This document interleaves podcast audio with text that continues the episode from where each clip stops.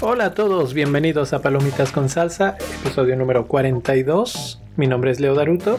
Y yo soy Crisolis. Palomitas con Salsa es un podcast dedicado a los amantes del cine como tú y como yo. Platicamos de los más recientes estrenos del cine y de mucho, mucho más. Y esta vez nos toca platicar de una película que está raro como, como que todo, porque es, es, del año pasado, es de 2019, salió en Francia en 2019, pero fue hasta febrero de 2020, de hecho el 14 de febrero de 2020, que fue el estreno oficial en, Estados Unidos. Estados Unidos. Y pues yo diría en otras partes del mundo también. Entonces, eh, pues esto nos, nos, agarró ya en plena eh, asunto de... Todavía no estábamos todos encerrados, oficialmente encerrados, pero muchos ya estábamos tomando precauciones, entonces no hay tanto eh, tiempo para verla en el cine. Y siento que pasó por debajo del radar. Siento que no se habló mucho de ella desde febrero. Pero resulta que ahora está en Hulu. Entonces los que tenemos suscripción de Hulu podemos verla a través de eso. Y estoy hablando de la película Retrato de una mujer en llamas, dirigida por Celine Siama y protagonizada por Noemí Merland y Adele Hanel. Y también importante, es escrita por la misma directora, por Celine, Celine Siama, que, que bueno, su guion fue nominado, o de hecho ganó como el mejor guion en 2019 en el Festival de Cannes. Entonces, pues esta película, los que la han visto, la han amado ha tenido muy buenas críticas. Eh, es una historia de amor, de romance. Está en. Bueno, está basada o puesta en el, en el siglo XVIII y nos habla, en palabras mismas de la directora, es una historia que habla del deseo, de la memoria y de la política del amor. ¿Qué opinaste tú? Y así empezamos sobre Retrato de una mujer en llamas. Uy, esta película está muy intensa. La verdad yo no me esperaban nada de esta película en cuestión de que no sabía de qué se trataba. No, no tenía ninguna referencia ni nada. Tan, tan es así que cuando la empezamos a ver hubo un momento que me preguntaste si era de miedo. de hecho sí, al principio es así como un poco medio tétrica a mi parecer. Pero esta película sí, sí me sorprendió porque, como ya bien dijiste, es una historia de amor y es una historia de amor muy... Yo la vi así como muy cruda, o sea, en el aspecto de que no tiene como muchas capas así de eh, que tienes que estar quitando y quitando y quitando, sino más bien te llevan lentamente en el proceso para que al final entiendas así como que todo lo que está pasando alrededor de las protagonistas. Entonces me gusta, me gustó mucho eso que es, vamos a decirlo, sencilla de digerir en ese aspecto y pero cada vez que te pones a analizarla y a verla, vas encontrando detallitos así de, que la hacen ser una película muy especial. Está como muy bien pensada, muy bien eh, llevada.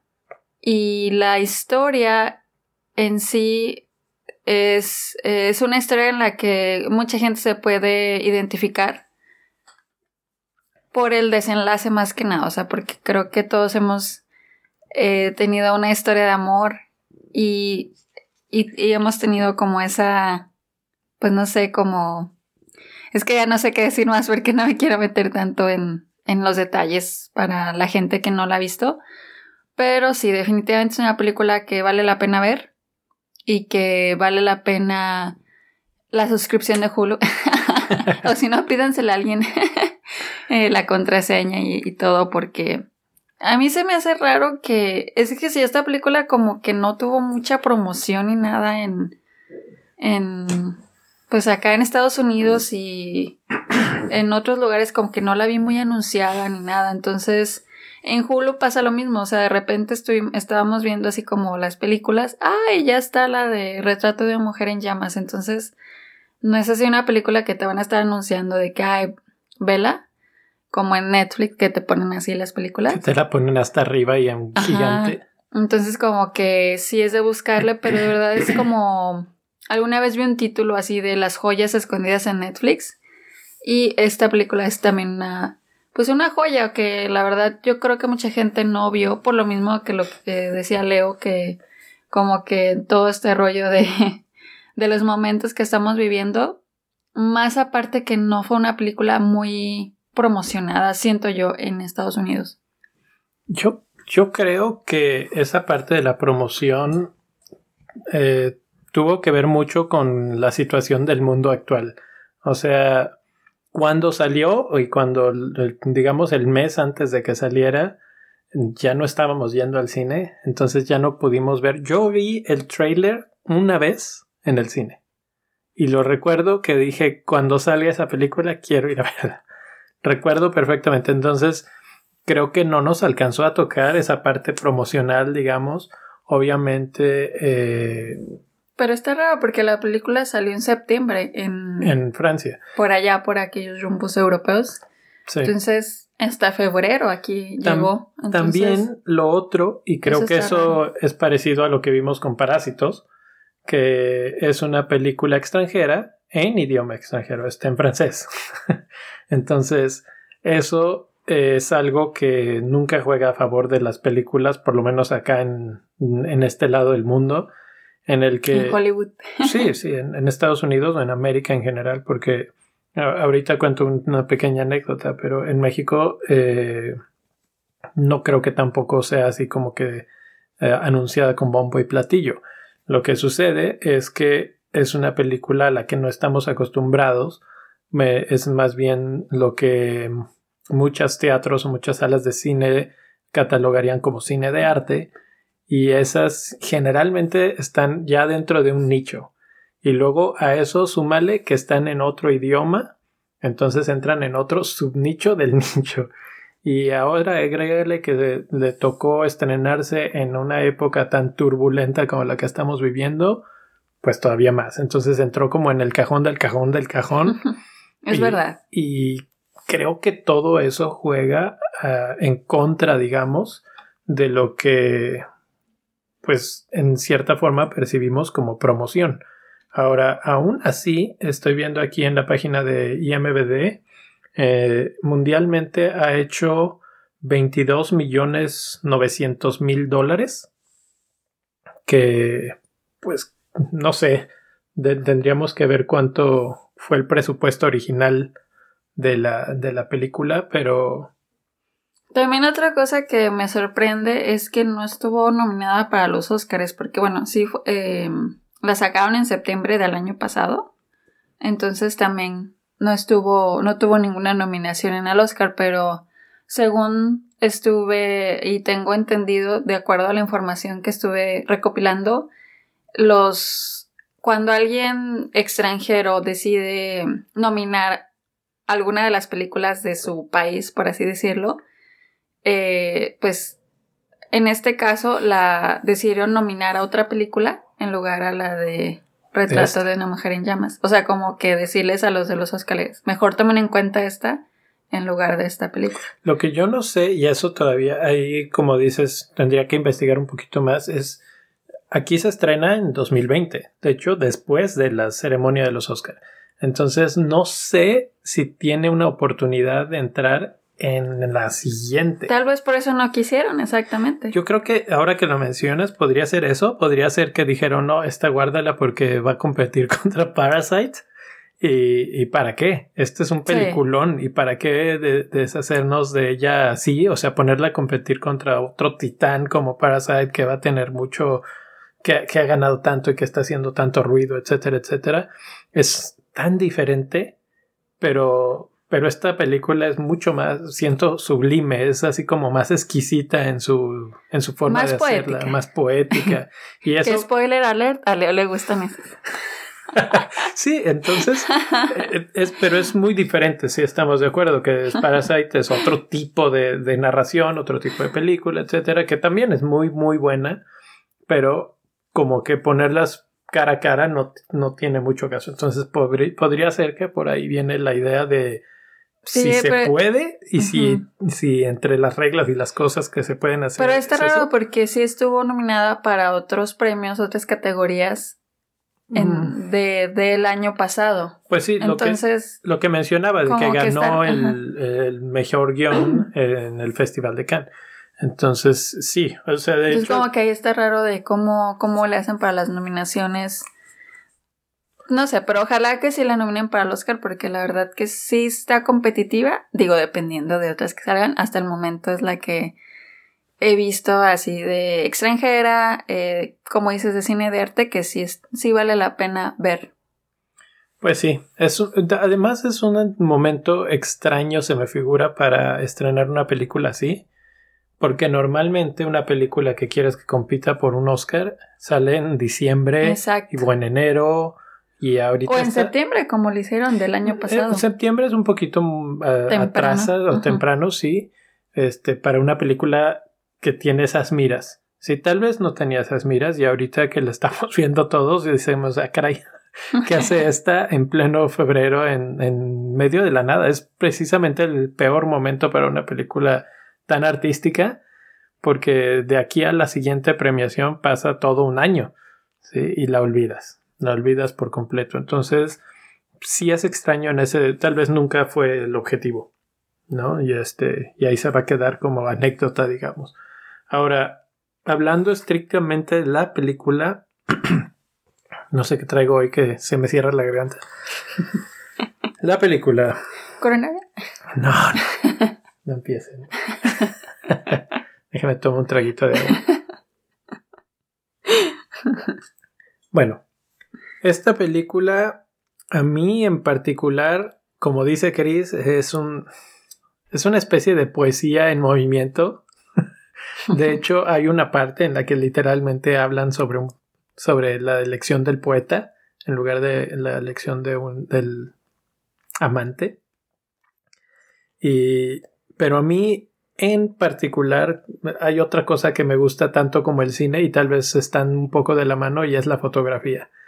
Y esta película tiene unas imágenes bellísimas. a mí se me, se me hacía que estaba viendo cuadros, pinturas todo el tiempo, todo el tiempo. La, forma de encuadrar las imágenes, la, la, cámara permanece fija mucho tiempo sobre los personajes y los personajes son los que se mueven, pero la cámara está quieta. Básicamente haciendo un encuadre que si tú, ahora que están con la oportunidad de verla en Hulu, vas y le pones con el control pausa, puedes poner, tomar fotografías y decir, esta es una pintura. Y una pintura que se te figura así como renacentista, como muy de aquella época, ¿no? Entonces, eso creo que no, no, no me dio el tiempo de investigar, pero estoy casi seguro que es a propósito, porque uno de los objetivos de la directora Celine es quiere como llamar la atención o hacer un poco de referencia a las mujeres artistas en ese tiempo. Sí, porque el siglo XVIII sí es un tiempo en el que hay mucho arte de ese estilo, sí, pero algo que no es muy conocido y que ella menciona es que hay también mujeres artistas y mujeres que, que ven el arte y mujeres que estudian el arte, etcétera, pero es algo que la gente pues no normalmente no habla de ello. Entonces, aquí este es un estudio de la mujer, casi de, cabo a rabo, esas, yo le quitaría el casi, sí. Eh, una de las cuestiones más interesantes de la película es que básicamente no hay hombres. Aparecen contados, no sé, unos tres hombres en pantalla. Sí hay una Y además aparecen en por un minuto. Sí, sí, sí, totalmente. Es una película hecha por mujeres, actuada por mujeres y contada una historia de mujeres. De mujeres, exacto. Exactamente. Entonces, esa parte en particular es súper interesante. O sea, hemos visto cuántas veces hemos hablado ya en este podcast sobre, eh, pues, esta fuerza tan, tan potente que está tomando el feminismo en el cine y de cómo las películas hechas por mujeres y en temas de mujeres, por ejemplo, un ejemplo muy burdo, pero La Mujer Maravilla de Patty Jenkins, ¿sí? Cómo tuvo tanta fuerza y es una obra de una mujer contando la historia de una mujer, ¿sí? Y así hemos... O la película de Mujercitas o Mujercitas, etcétera, etcétera. Eh, eh, la lista es larga, hemos hablado de varias de ellas aquí. Y, y esta es una más, ¿no? Pero esta creo que todavía va un pasito más allá porque borra por completo de la pantalla al hombre. Eh, los, los, hombres que aparecen en pantalla son absolutamente secundarios. Hay una escena al principio de la película en la que están eh, la protagonista, Marianne, en un bote y los hombres son los que están remando. Eso es todo lo que están haciendo. Son secundarios. Incluso pasa algo en el bote y ella es la que lo tiene que resolver, no los hombres. ¿Sí? Luego hay otro hombre que ya para el final de la película básicamente va a la casa donde están y es como para recogerla o para llevársela ya de regreso a donde está, pues digamos a la, a la ciudad. Eh, también, nada más es el mensajero el que lo, la va a llevar. Y al final, final hay una escena en una como galería de arte y también hay un hombre que hace unas preguntas, así como que interactúa ligeramente, pero yo creo que si sumamos todo, como dice Chris, no es más de uno o dos minutos que aparecen en pantalla. Y definitivamente con papeles secundarios. Las protagonistas son las dueñas y amas de la película, totalmente, que por cierto las actuaciones son muy buenas. Son... Es una delicia verlas, o sea, porque como les digo, es una historia de amor, también habla del deseo, cómo se va construyendo el deseo. Entonces, todas estas cosas la directora se toma su tiempo para explicarte esos pequeños detalles que van constituyendo el amor y el deseo. Y las actrices lo desarrollan súper bien. Desde que empiezan a conocerse, desde que pasan ciertas cosas que hacen que tome un giro diferente su historia y esas cositas son las que disfrutas mucho como espectador y que te van envolviendo en la historia y que al final pues dices oh". así es eh, hace ratito me, me, divagué básicamente porque estaba hablando de la cinematografía y de repente me salí pero lo que quería mencionar es que la cinematografía estuvo a cargo de Claire Mahon y pues hace un uso de la luz y de las sombras, luz y oscuridad, etcétera, de una manera que yo llamaría magistral. Como decía, esto parece que son pinturas en muchos cuadros. De hecho, la volvimos a ver brevemente, no, no el 100%, pero sí un buen tramo de la película. Y y yo me dedicaba a ponerle pausa en varios momentos, nada más para ver, le decía a Cris así, mira, mira, aquí, mira cómo está y cómo les llega la luz y dónde está la luz de la hoguera o de, no sé, tenían diferentes fuentes de luz, a veces era una vela, a veces era una hoguera, a veces era el fuego en el piso, etcétera, pero como siempre la luz como que parecía que muchas veces emanaba de ellas o estaba el punto focal en ellas y cómo había como ahora en los filtros de Instagram para que lo visualicen esa viñeta que se ve alrededor que hay un círculo oscuro este difuminado como quedaba perfectamente y cómo esa luz delineaba y como que esculpía hasta cierta forma sus sus cualidades físicas, ¿no? Que aquí mucho tiene que ver de lo que ves y lo que y lo que distingues de cada detalle de las cualidades físicas de una persona. ¿sí? Porque la otra parte importante, casi que fundamental de esta película, es la historia de las miradas. ¿Sí? Aquí todo es acerca de quién te mira y cómo te mira y por qué te mira. Y, y pues en inglés se ha discutido mucho este término del female gaze, que vendría siendo la, mirada femenina, que está en contraparte de lo que ha sido históricamente en el cine el male gaze, que es esta mirada masculina y lo que busca. Aquí está totalmente hace el, la contraparte y todo es la historia de las miradas y cómo esas miradas pueden reflejar diferentes cosas y cómo esas cosas pueden llevar al deseo. Y al amor. Y al amor. Así es, eso es, es una parte muy, muy interesante, las miradas, porque eso también te hace estar más consciente de cómo lucen los, los actores, cosa que generalmente en una película no, pues no te importa, te importa como que lo que están hablando y lo que están diciendo, pero en esta película como que... en esta ya le pasó lo mismo que a mí, ya ven. es que está muy seco el aire. o es que son las miradas.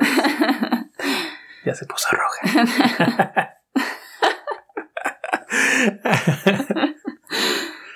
Ya, no sé qué estaba diciendo. Pero bueno, estaba hablando de las miradas.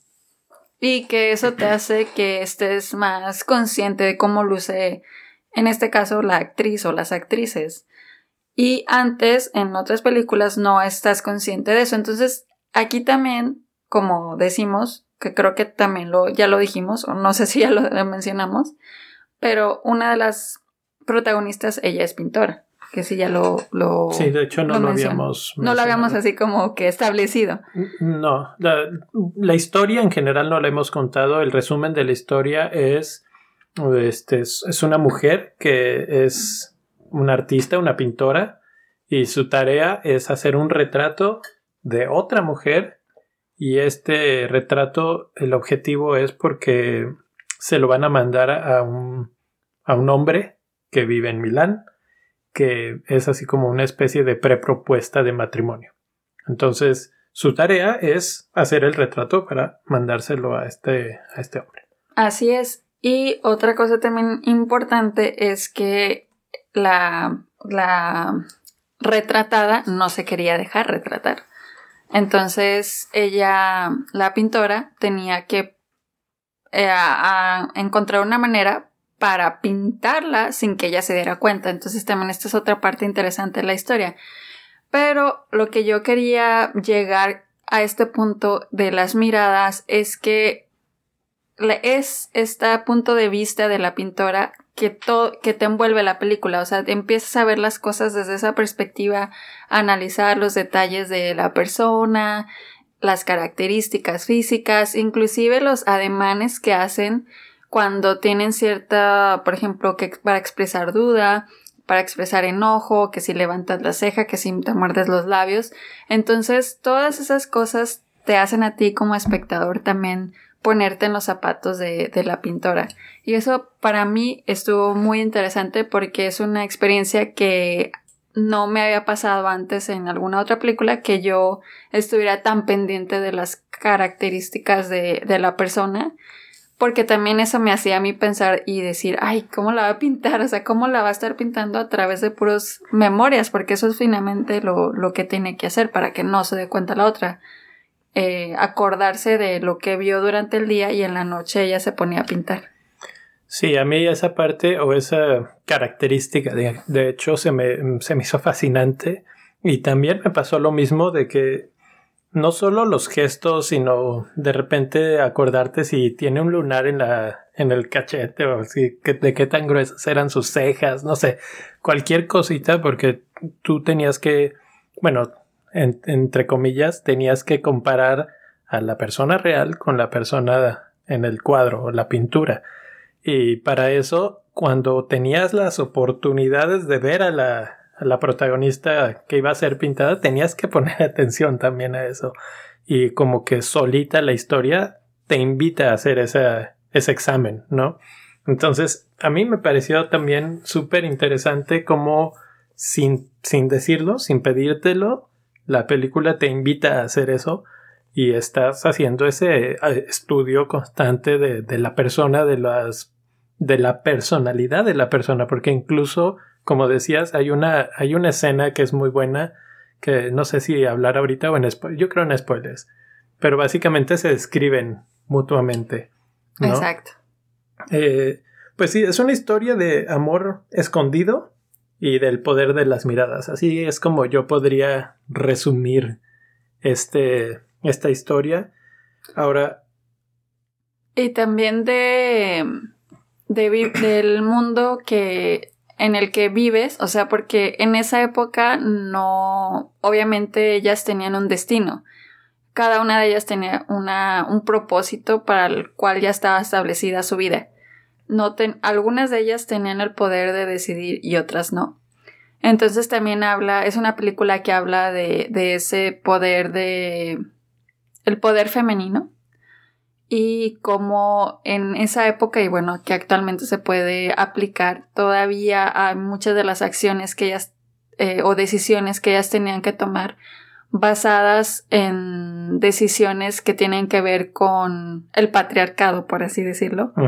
Y que te las van diciendo, o sea, tú mismo lo vas intuyendo sin que te lo diga nadie. O sea, eso también es algo muy interesante que las cosas que ellas hacen son impuestas por este, sí, por este patriarcado y, y entonces eso también es, hace, toma otro valor la película, como ese valor político, que la directora no estaba buscando eso, pero obviamente aplica mm, en aquel momento y ahora. Creo que hasta cierto punto sí está buscando eso, o sea, la película habla, y esto es perfectamente un buen momento para brincar a esto que iba a decir, eh, la película habla sobre el lugar de las mujeres en el mundo. ¿Sí? Al no tener hombres, te da todo el tiempo y todo el espacio para hablar del lugar de las mujeres en el mundo y cómo cada una de ellas tiene su diferente punto. Entonces tenemos a la, a la dueña de la casa, la mamá, que es la que encarga el cuadro. Tenemos a la hija, que es la que va a ser pintada. Tenemos a la pintora, pero también tenemos a otra persona, otro personaje que, es interesante, Sophie, que es básicamente la ayudante en la casa, ¿no? Y este, y cada una tiene su, su lugar, su lugar en el mundo, pero conforme va avanzando la película, vas viendo una especie de pues hay eh, siento que se examina un poco el asunto de la igualdad. De hecho, hay momentos en los que se discute abiertamente la igualdad porque de la, la que va a ser pintada, que es Eloís, eh, ella estaba en un convento. Y cuando le preguntan que cómo era estar en un convento, ella contesta algo que no, no recuerdo la frase exacta, pero dice algo así como algo que recuerdo mucho es la igualdad y es algo que se siente muy bien, ¿sí? Porque en un convento pues básicamente todas son iguales. Entonces habla mucho de eso, de la, de la igualdad, de la independencia de ellas o la falta de independencia, porque a veces pues esta decisión de casarse no la está tomando ella, sino básicamente se está tomando por ella y es parte del por qué ella no quería dejarse retratar. Sí.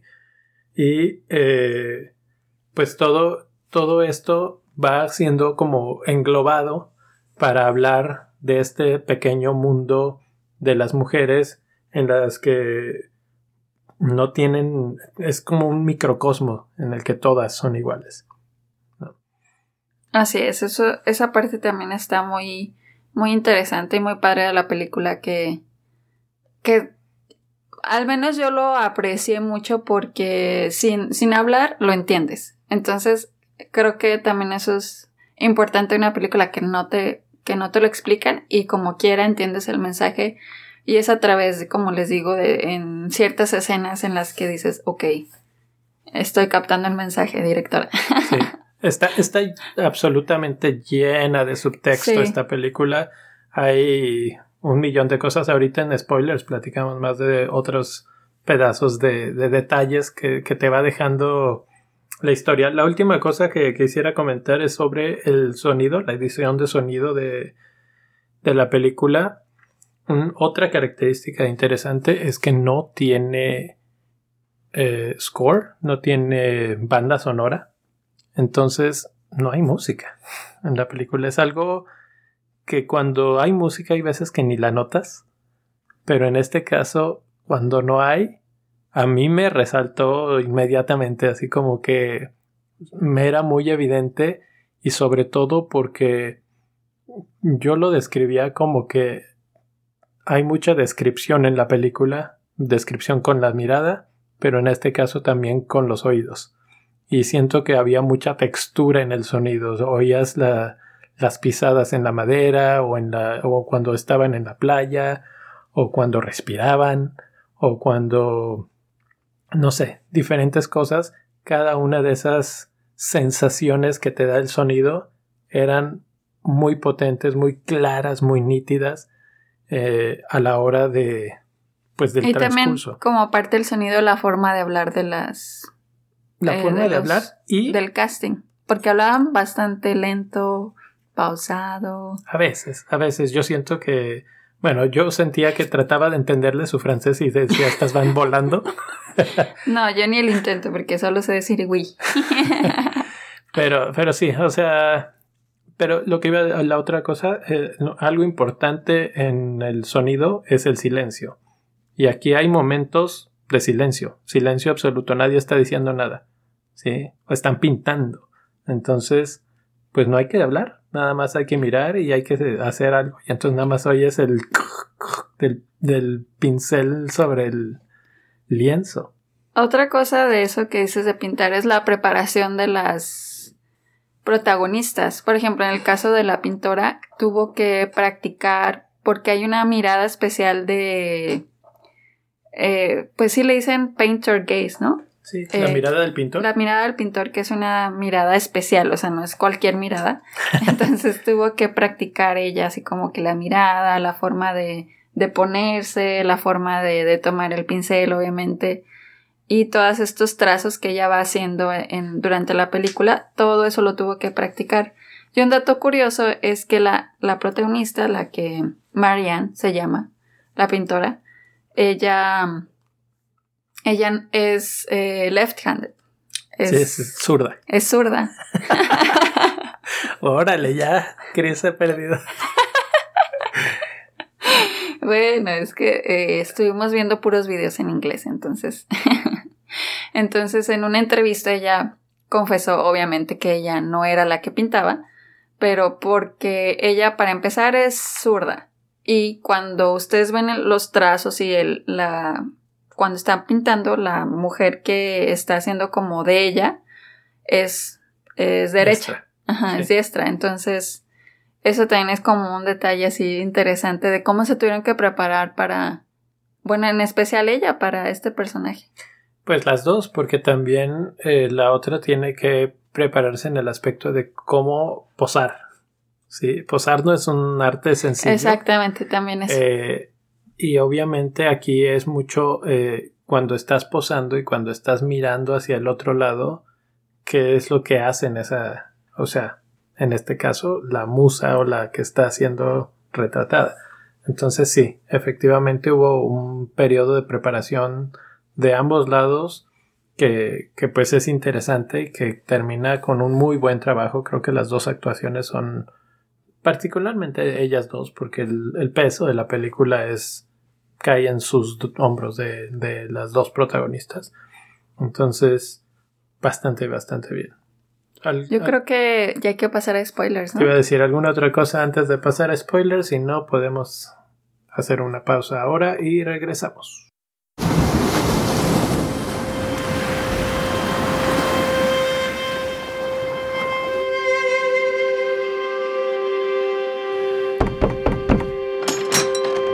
suis peintre. L'homme intéressé par ma fille est milanais. Nous partons là-bas si le portrait lui plaît. Il a épuisé déjà un peintre avant vous. Que s'est-il passé? Je ne sais pas.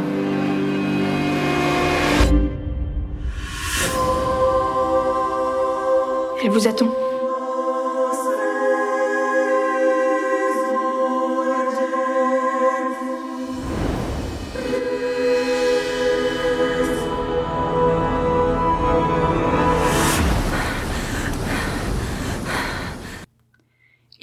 Ya estamos de regreso. Eso fue el parte del trailer de Retrato de una mujer en llamas. Y vamos a estar ahora sí ya desmenuzando los spoilers. Leo. pues ahora sí ya.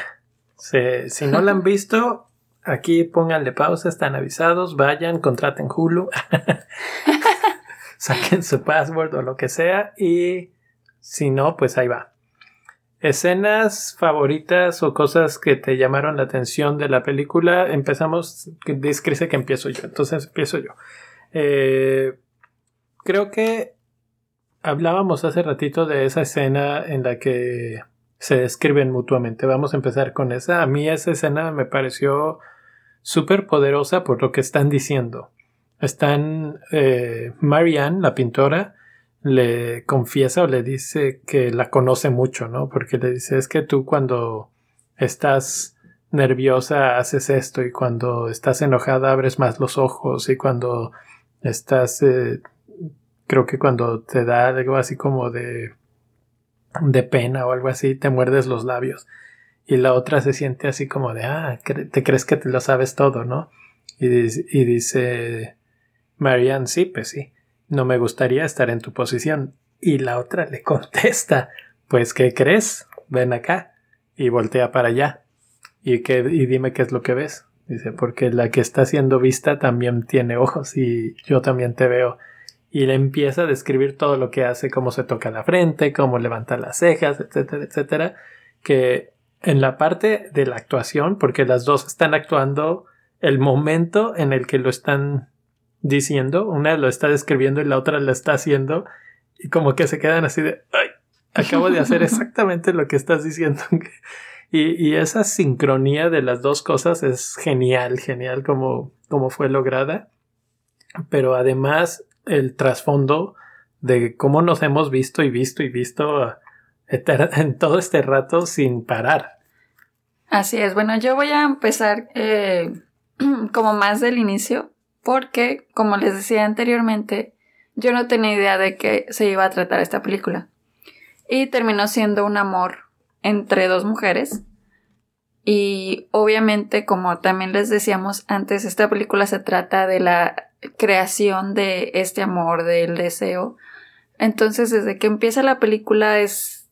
te presentan a los personajes como ya les dijimos también, como que todo muy callado, muy, o sea, es como muy diferente, no es así el, el clásico amor así de, alegre y todo, sino como que se conocen en circunstancias como medio tristes porque la hermana de, de, de Liz, ella se murió, o bueno, se mató.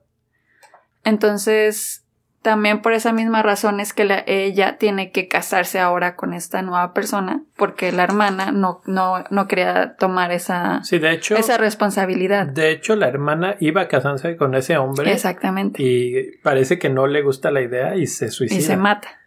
Entonces, pues em, ya de por sí empieza como que con esta, esta cosa así medio triste. Entonces, a mí me, me, me, llamó mucho la atención cómo empezó la película. Eh, yo desde ese momento dije, ay, ¿a poco esto es de miedo? Porque es esta misma cosa de, de los sonidos que es casi como muy callado. A mi parecer sí de repente era como pausado y además el, el montaje o donde la están grabando también se ve medio tétrico. porque está como que todo vacío, no hay muebles, no hay nada, así como que de Hecho, de hecho, muchas veces ha sido escrita esta película como una este, historia gótica.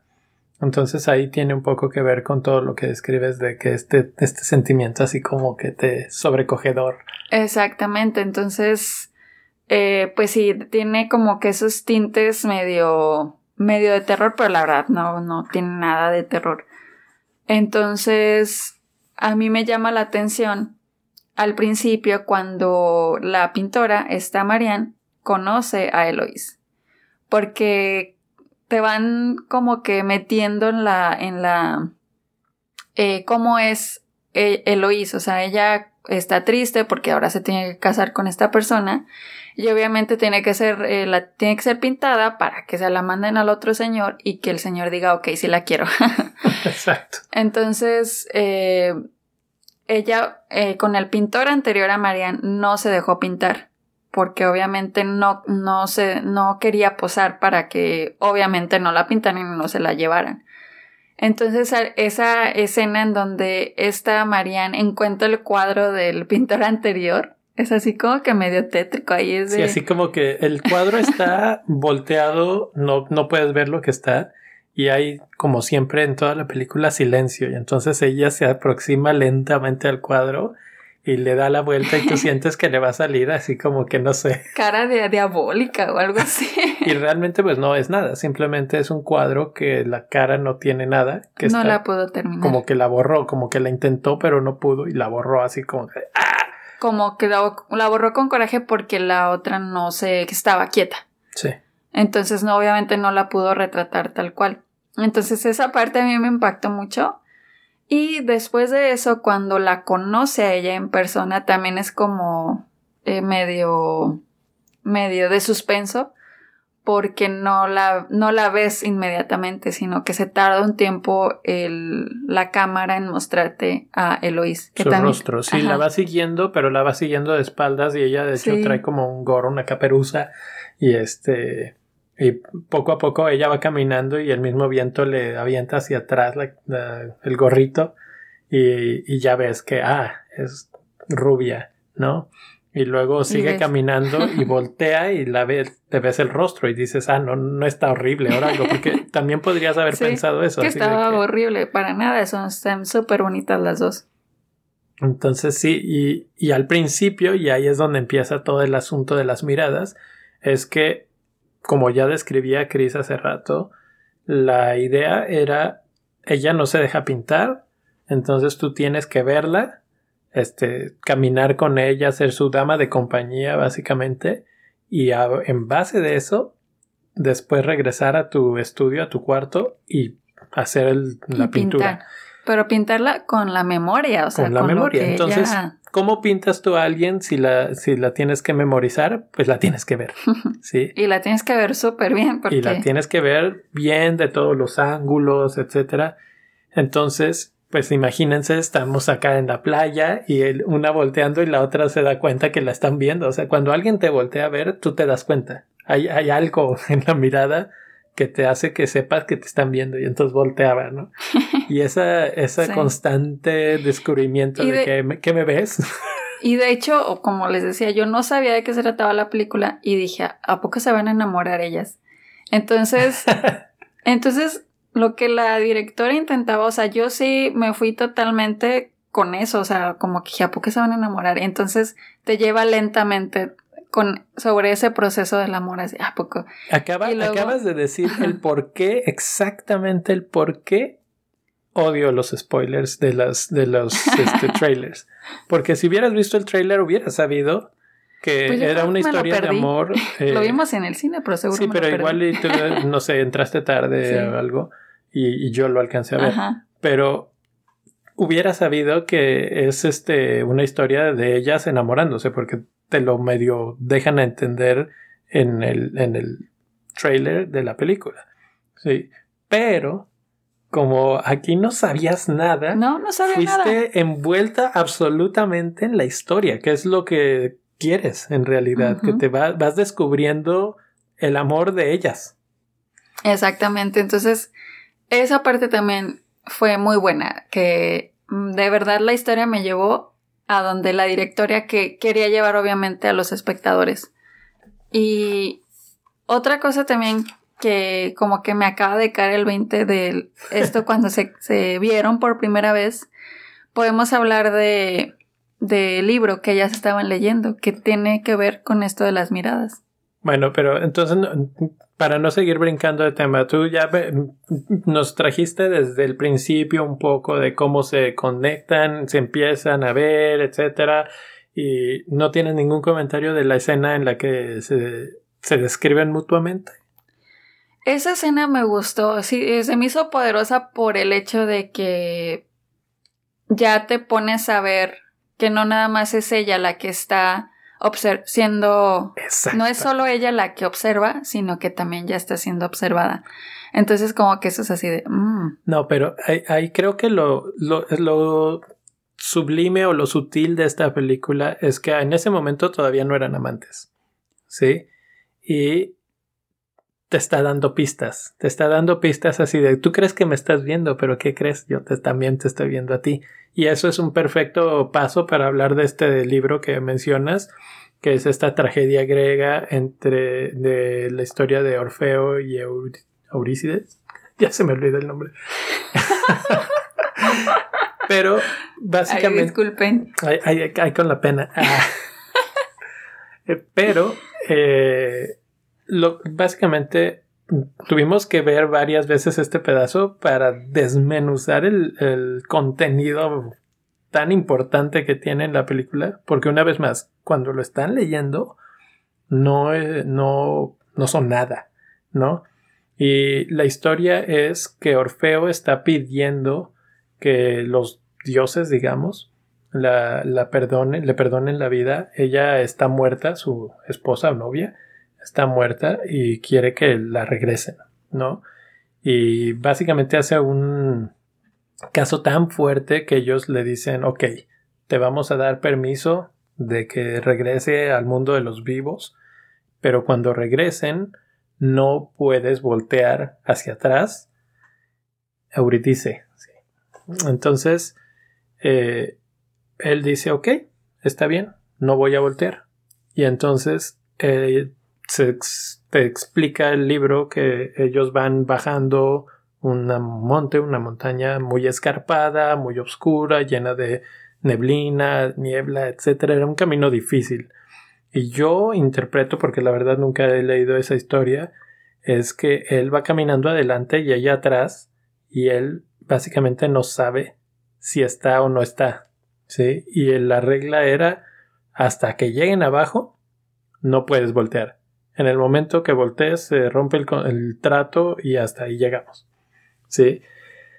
Entonces, en el libro, este, para, para, esto, el libro lo está leyendo Eloís y están las tres porque la mamá se va, se va temprano de la historia, digamos. Y están Sophie, Marianne y Eloís en, en el comedor, en, sí, comiendo en, la, en el comedor y están leyendo este libro en voz alta.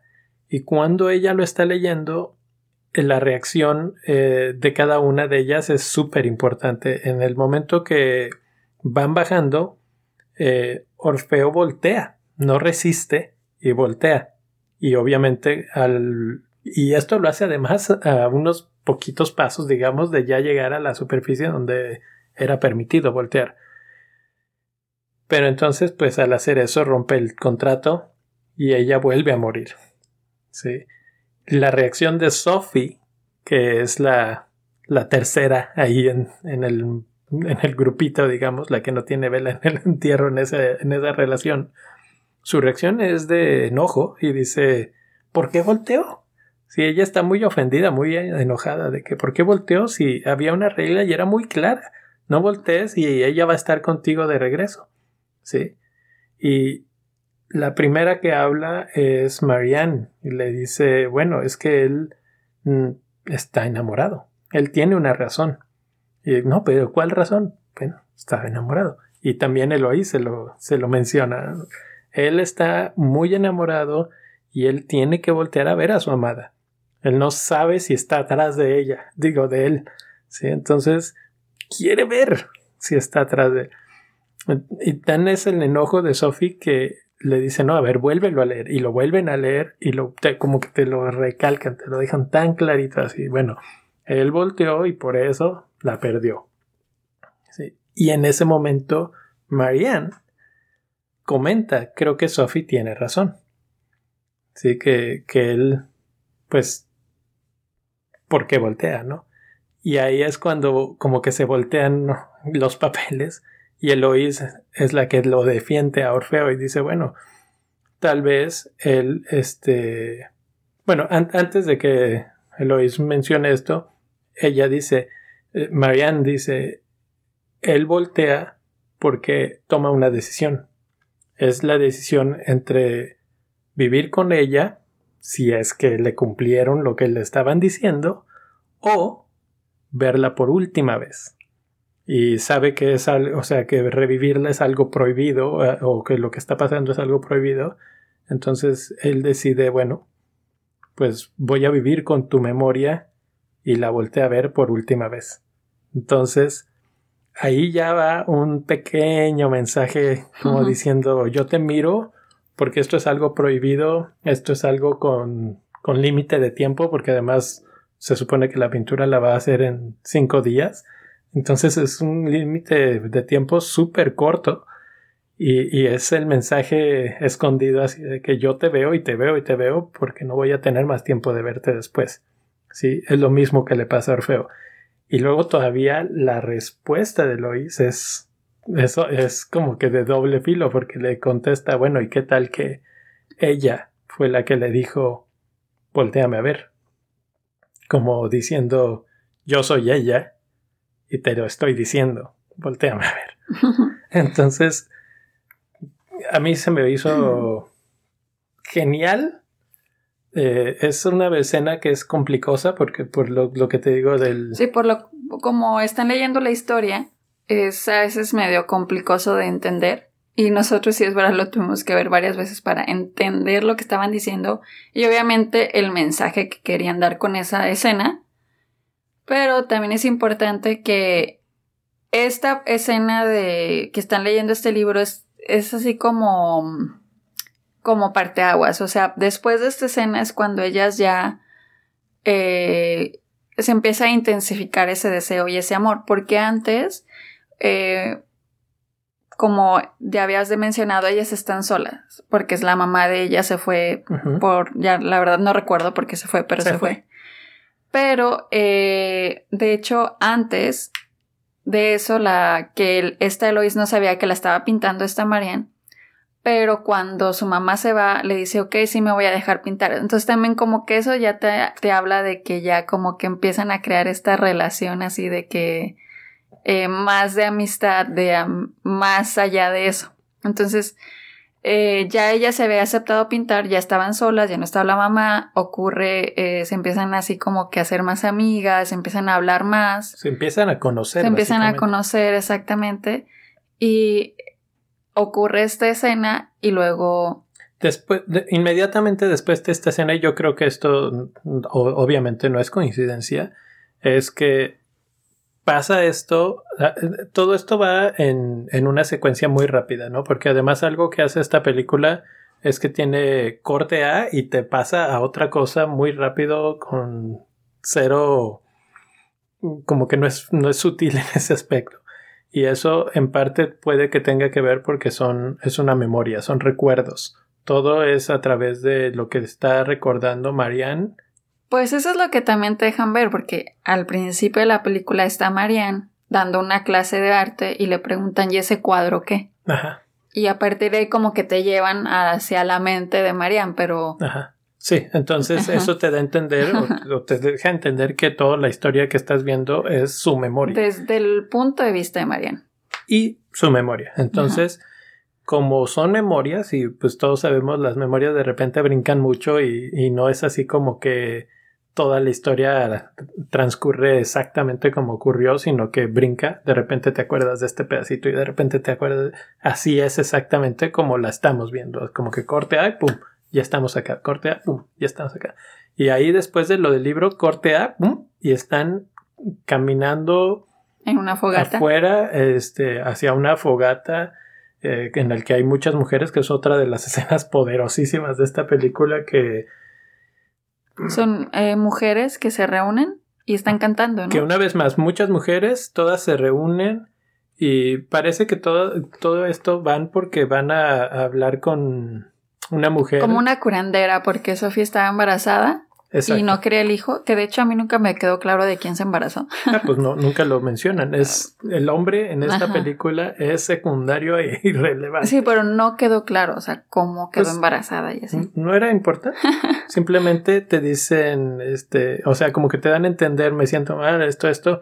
Eh, creo que estoy embarazada y la otra le dice ¿quieres el hijo, el niño? y la otra le dice no. Y que esto también es otra cosa importante, o sea, trata temas del aborto, el homosexualidad, cosas de este tipo que que en esa época ocurrían, entonces también son tratadas desde ese punto de vista de cómo se resolvían en, esa, en ese tiempo. Y en este caso, Sophie pues va con una curandera y, y sí, efectivamente luego aborta. Y, y, ahí este, hablamos un poco de lo, que, de lo que mencionaba este microcosmos que ellas tienen de igualdad, en el que nadie la critica, nadie, nadie la, juzgó, nadie, la juzga, nada. ¿Lo quieres? No, sí, ok, yo estoy contigo, vamos a hacer esto. Y te, y la al contrario, era una sororidad. Eh, estaban totalmente unidas en todos los aspectos.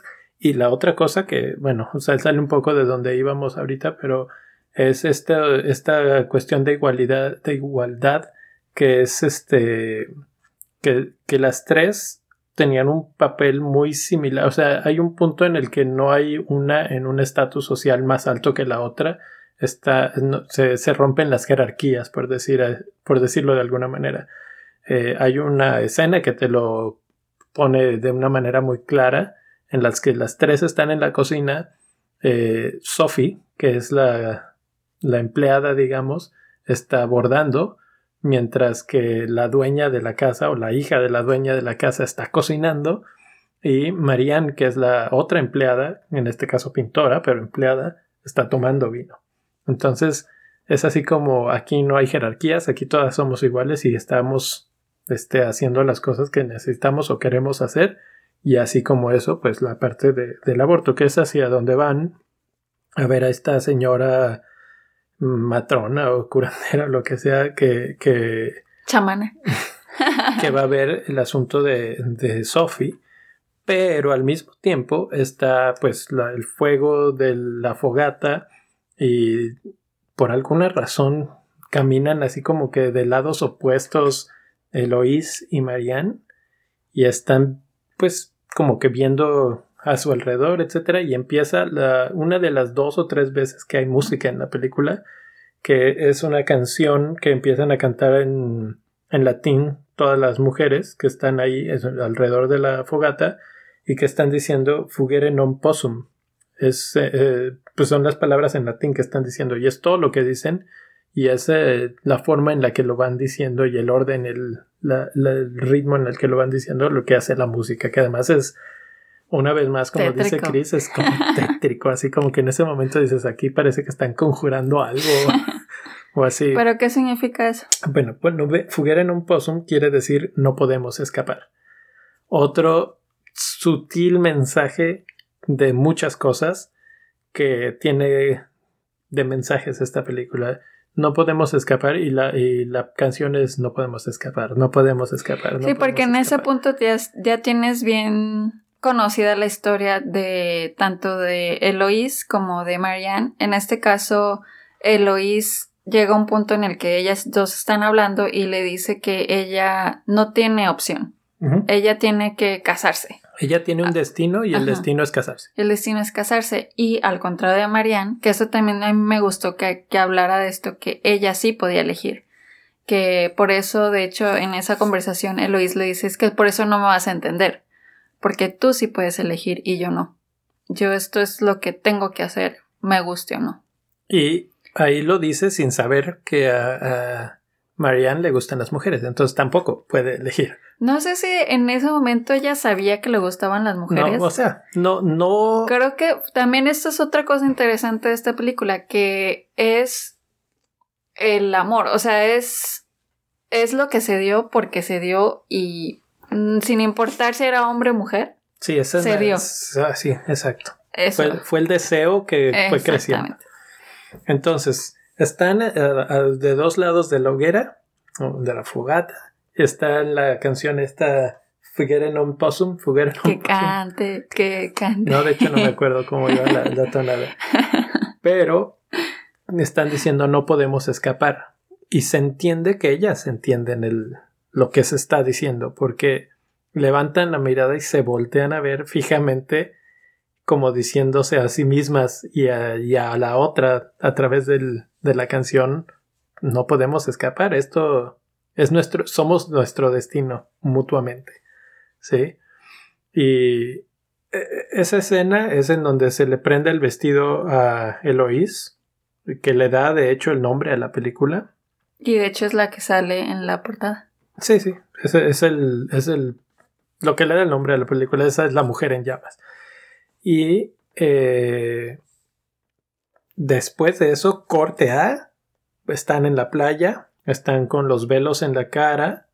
Y están caminando de la mano por algún, de alguna razón. Y se sueltan, siguen caminando. Eloisa avanza más. Se terminan encontrando en un recoveco entre las rocas en la playa. Y es cuando se besan por primera vez. Pero hay algo importante ahí. Otro de los pequeños mensajes ocultos de esta película es que siempre que van a la playa traen estos velos en la cara que, se, por el aire. que se cubren por el aire, etc.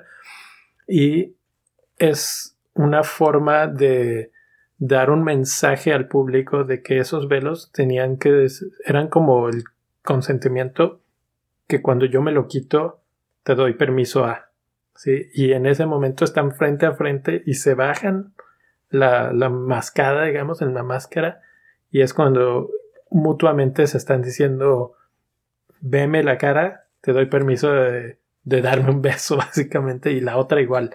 Entonces es, es como muy poderoso ese pequeño, de nuevo, muy sutil mensaje de consentimiento, de estoy contigo, estás conmigo, vámonos.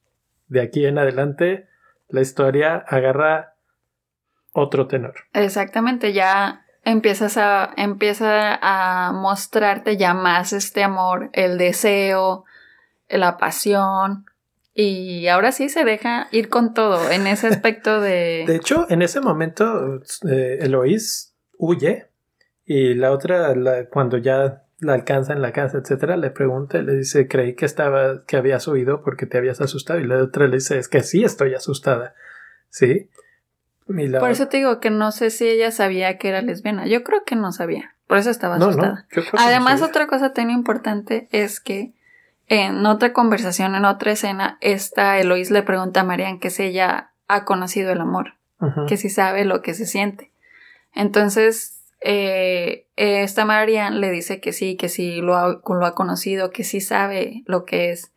Entonces también esta era la primera vez que Lois estaba enamorada, estaba descubriendo ese sentimiento y ella lo mostró así, tal cual, muy natural, como, como lo sentía. De hecho, mucho más tarde, le, se, en una plática, le pregunté cuándo fue cuando supiste por primera vez y dice, fue en el momento que te pregunté si conocías el amor. Exactamente. Este, ahí es cuando te empecé a ver todavía más. Ahorita me acordé que brinca un poco hacia atrás, pero cuando al principio, cuando ella eh, no se dejaba pintar, digamos, la tenía que voltear a ver mucho, ¿no? Marianne. Y cuando le explica, bueno, es que yo soy pintora y por eso te volteaba a ver. Y se ve ahí que Eloís medio se enoja y dice, ah, eso explica las miradas. Así como diciendo, ah, no me mirabas porque te gustaba, sino porque me estabas pintando. Pero al mismo tiempo, nada es lo que parece, porque también era por lo otro, pero hasta mucho después en la película lo vas entendiendo. Entonces, como, como dicen en inglés, es a slow burn, Así todo va a fuego lento, lento, lento, creciendo. Y en un, no, no fue en una entrevista, cuando se terminó la proyección en el festival, creo que fue en Cannes, la directora, eh, pues la invitan al, al estrado y empieza a hablar. Y empieza a hablar y hablar y hablar y no introduce nada.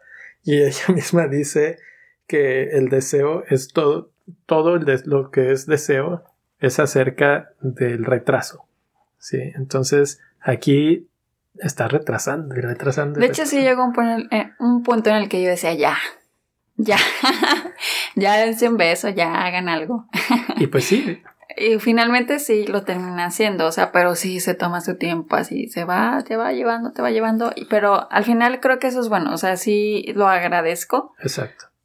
Porque sí lo disfrutas más, o sea, es así como que, ay, por fin. Se siente ah, ganado, se siente que, que hubo ese crecimiento, esa o sea, no, no fue así como, ay, de la nada ya se enamoraron. Ajá, entonces, eh, eso también es algo que me gustó mucho de la película.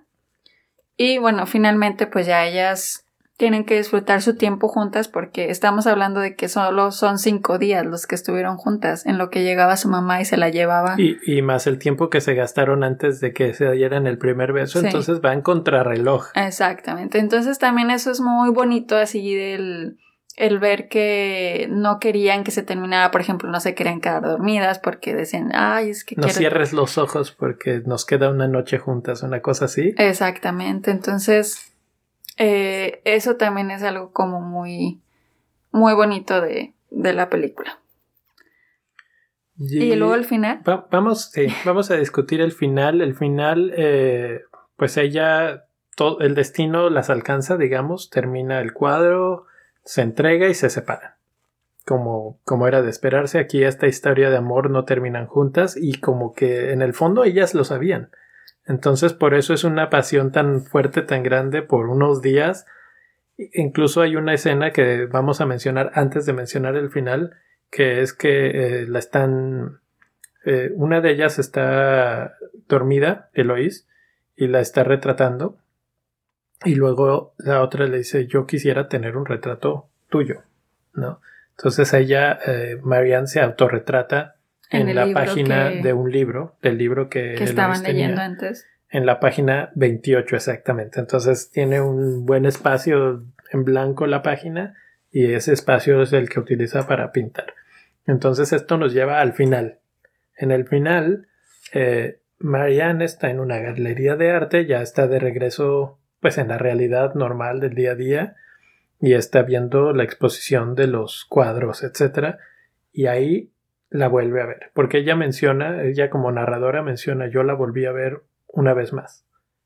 Sí. Que en, el, en la narración dice la vi una vez más. Y en realidad se podría decir que la vi dos veces. Lo que más. pasa es que es como un juego de palabras porque dice, la vi una vez más y luego la segunda vez que la vio, dice ella, es que dice yo la vi y luego en la segunda es, ella no me vio, algo así lo, lo dice, o sea, como que ese juego de palabras está Sí, extraño, pero la sí la vio dos veces. sí, la vi dos veces, pero literalmente la ve una vez, porque la otra vez la ve en una pintura. Entonces se puede interpretar de diferentes formas. El punto es que ve un retrato de ella y así como cuando ve la primera vez el cuadro que lo voltea y que no tiene cabeza, en este lo que le hace que se sorprenda es que en el retrato tiene una hija. Sí, entonces pues es un momento así de chin. Pues sí, la superó y es así como de que la cara de, de ya valí. Mm, Sí me, Pero- sí me olvidó y todo. Pero eh, hay un signo muy importante, que el que la pinta, eh, obviamente retrata todo. Y ella, está, Eloís, tiene en sus manos un libro y está abierto en la página 28. Bueno, está como que tiene los dedos Sí. marcando la página, lo tiene Exacto. así como que. Pero así como que la tiene abierto de que asegúrate de que sí, pongas el libro en la página 28. sí, así como que lo Entonces es tiene un abierto y mensaje ahí muy está el fuerte. dedo. Muy fuerte, así de que aquí estoy, no, no te he olvidado. Nunca te olvidé, aunque Ajá. tengo una hija y tengo una vida y todo, pero todavía pienso en ti. Es- Que luego en la segunda vez que la ve, bueno, que la ve en vivo, Esa se podría decir que es cuando Marianne la ve a ella, ¿sí? Luego la vuelve a ver, pero Eloís no la ve en un concierto, en un eh, concierto de ópera, que es otro, otra referencia a algo que pasó mucho antes en la película, muy al principio, cuando este, están en el cuarto, Marianne toca una pieza de Vivaldi y este y Eloís pues le gusta mucho, a ella le gusta mucho la música, entonces al final pues esta pieza está en el concierto. Y cuando la, la escucha la otra, la otra me refiero a Eloís, se pues se deshace digamos. Básicamente porque pues los todos la y es una escena larga porque primero, o sea, como que pasa de todos los... Creo que esas en- escenas son bien difíciles porque tienes que hablar sin hablar, obviamente. O sea, tienes que demostrar muchos sentimientos sin hablar. Y ella así como que con las miradas, con las muecas de, de la cara, te mostraba así como entre melancolía, mucha tristeza y luego se pone a llorar. O sea, como que... Sí, o sea, rompe, rompe. Y es que o sea, tú imagínate cuando tú estás, imagínate cuando tuviste un, un amor muy fuerte, muy pasional y que había esa canción que te dedicó alguna vez y que de repente cae esa canción en el radio y te acuerdas, ¿no? Así como que de chin, ¿qué habrá pasado de, qué habrá sido de ella? Este, y bueno, en este caso, pues que fue un amor prohibido, o sea, un amor que no iba a ser. Pero, pero creo que todo eso es lo que está en eso que estás diciendo, o sea, toda esa evolución de, al principio, al, principio fue el, el shock, así de, es esa la canción. Y como que se queda así como que tratando de guardar la compostura. Y luego, poco a poco, ya no puede guardar la compostura y rompe en llanto. Y así como que pues sí la extraña y es así. Una forma de interpretarlo es que Marianne la vio a ella en la pintura y Eloís vio a Marianne en la música. Entonces, en, cierta, en cierta forma, ambas se volvieron a ver, aunque no físicamente, aunque realmente Marianne sí la ve a través del, del teatro, ella sí la alcanza a ver cuando está llorando. Pero, ah, de hecho, a mí me hubiera gustado más que no hubiera estado Marianne en esa escena y que nada más te hubieran pasado a, a Eloís viviendo ese momento. Porque entonces hubiéramos visto realmente a cada una reencontrándose con la otra en su propia manera. Sí, pero bueno, como quiera, estuvo muy bien ese final, estuvo muy y ahí se acaba. poderoso, muy dramático. y pues sí, la verdad, o sea, se sabía que no iban a poder estar juntas, pero obviamente es muy triste que nunca terminen juntas las los que pues se quieren y se aman. sí, en este caso también un poco lógico, pero bueno. Pues muy buena. ¿Cuántas estrellitas? Creo que llegamos al momento de las estrellitas. ¿Cuántas estrellitas? Voy a empezar yo, no, las damas primero. No, tú. Cris, las damas primero. No, estamos hablando de una película feminista. Oh, Entonces, como las mujeres mandan en este mundo, yo le voy a dar 4.5 estrellas de 5. y nada más le quito media estrella porque sí hay momentos en los que precisamente por la construcción de la historia es lenta y se siente un poco pesada. No sé si eso tuvo que ver también que la vimos de, la empezamos a ver como a las 11 de la noche. y, y, la verdad es que yo ese día me había despertado temprano, entonces ya me estaba cayendo de sueño. pero, pero sí, ese es el único, si le pudiera llamar defecto que le encuentro, pero el resto de la película me pareció muy bueno. Yo, yo le voy a dar cuatro estrellas. Y de hecho yo le quito una por esa misma como lentitud y, y pero sí, o sea, no no hay más así como que más críticas, más que para mí a veces era de que, ay, ya al grano, pero igual porque también estoy acostumbrada a esa velocidad en las películas hollywoodenses. Eso es cierto. Entonces, Eh, pues yo creo que pues eso no es culpa de, de la película más que de lo que están, lo que nos mandan en las en las películas de Hollywood, así es que... Pero bueno, como quieras, si le doy cuatro estrellas. Perfecto, pues ahí está. Buena película, totalmente recomendada por los dos, al parecer.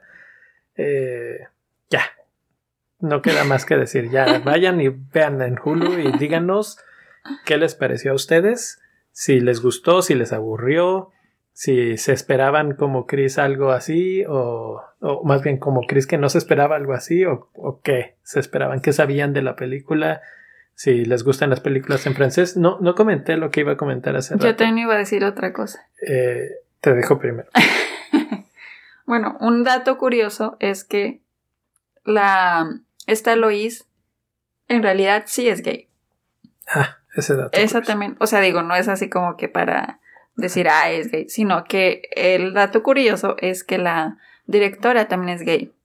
Y resulta. Y resulta que ellas dos solían eh, ser pareja. Entonces, ahorita ya no, ahora es su ex, pero también como mucha de, de las preguntas que les hacían era que, pues, qué tan fácil o difícil fue trabajar, trabajar con, ella, pero además eh, muchos de, también de las, de las críticas era, eh, o de los críticos más bien de lo que hablaban, era que también como que esta película era una mm, forma en la que ella, la directora, tenía como para ver a su ex, así como que porque según lo que esto sí era fue de chisme de entretenimiento, como que al parecer sí fue una relación como muy muy buena, muy pasional, o sea, como que sí hubo y sí duraron tiempo, entonces como que fue una forma de que la directora pudo seguirla viendo. Ajá.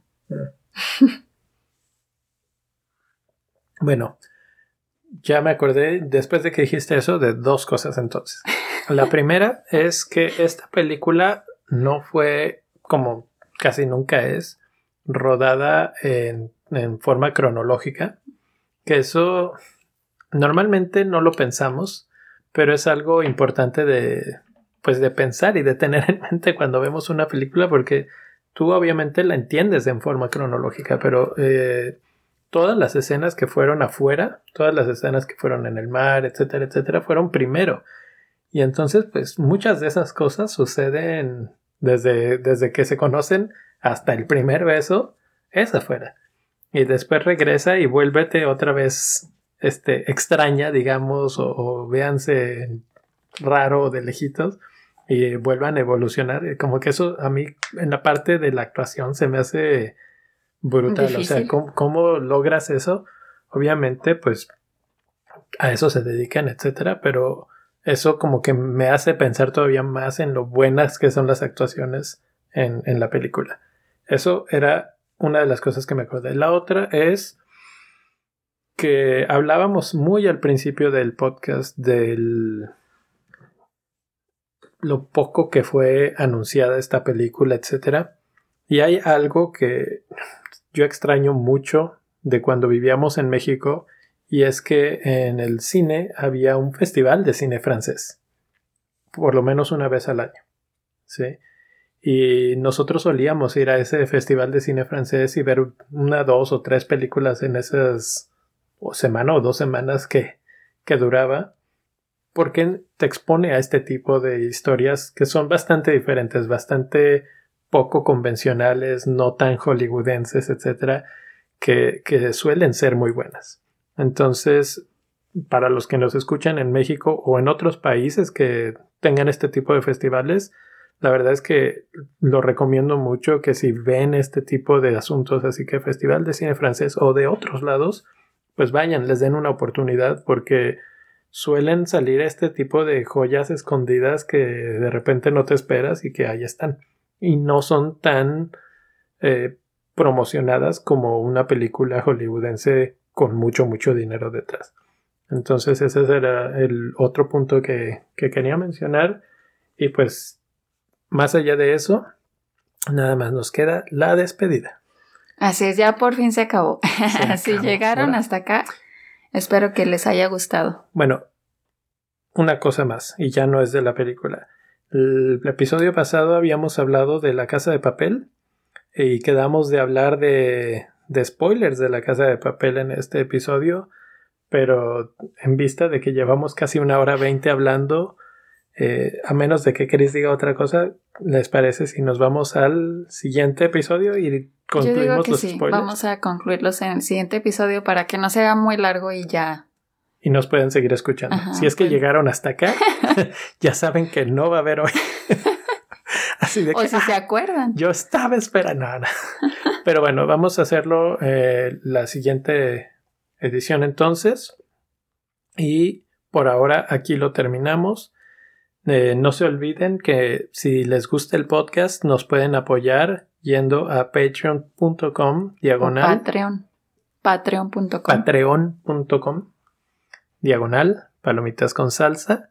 Es eh, la única forma en la que este podcast sobrevive y es patrocinado. Así es que pues si les gusta algo, algo poquito, pues ahí nos pueden dejar dejar saber de esa manera. Por otro lado, pueden ir a las redes sociales y también pues compartir sus pensamientos, lo que están viendo, todo lo que están viviendo en estos días extraños de cuarentenas, etcétera. En Twitter nos pueden encontrar como PCS-podcast Y en Instagram también pcs-podcast. Y obviamente no olviden suscribirse al podcast. Nos pueden encontrar en Spotify, en Google Play, en Apple Podcast. De hecho, en Apple Podcast, si pueden dejarnos una reseña, eso estaría. Calificación de cinco estrellas. y, pues sí, y nos pueden también oír en cualquier app de podcast. Entonces. En la que les guste más. De hecho, díganos, eh, yo siempre he tenido mucha curiosidad de cuál es la que más usan. Eh, parece que es Apple Podcast la que más usan. Según nuestras estadísticas, según nuestros datos. según nuestros datos, es Apple Podcast, eh, por ahí aparece Castbox, que a mí me sorprende, Spotify también aparece por ahí. Yo personalmente utilizo eh, Pocket, Casts, que me parece la mejor que hay, nada más que no es gratuita, ese es el único problema que tiene, pero la pagas una vez y ya. De hecho, no, creo que ya es gratuita. Antes no era, pero ahora ya nada más tiene una versión pro que te da extra cosas. Pero bueno, eh, eso es harina de otro costal. Esto es todo por hoy. Muchas gracias por escucharnos y nos vemos en la próxima. Adiós. Bye.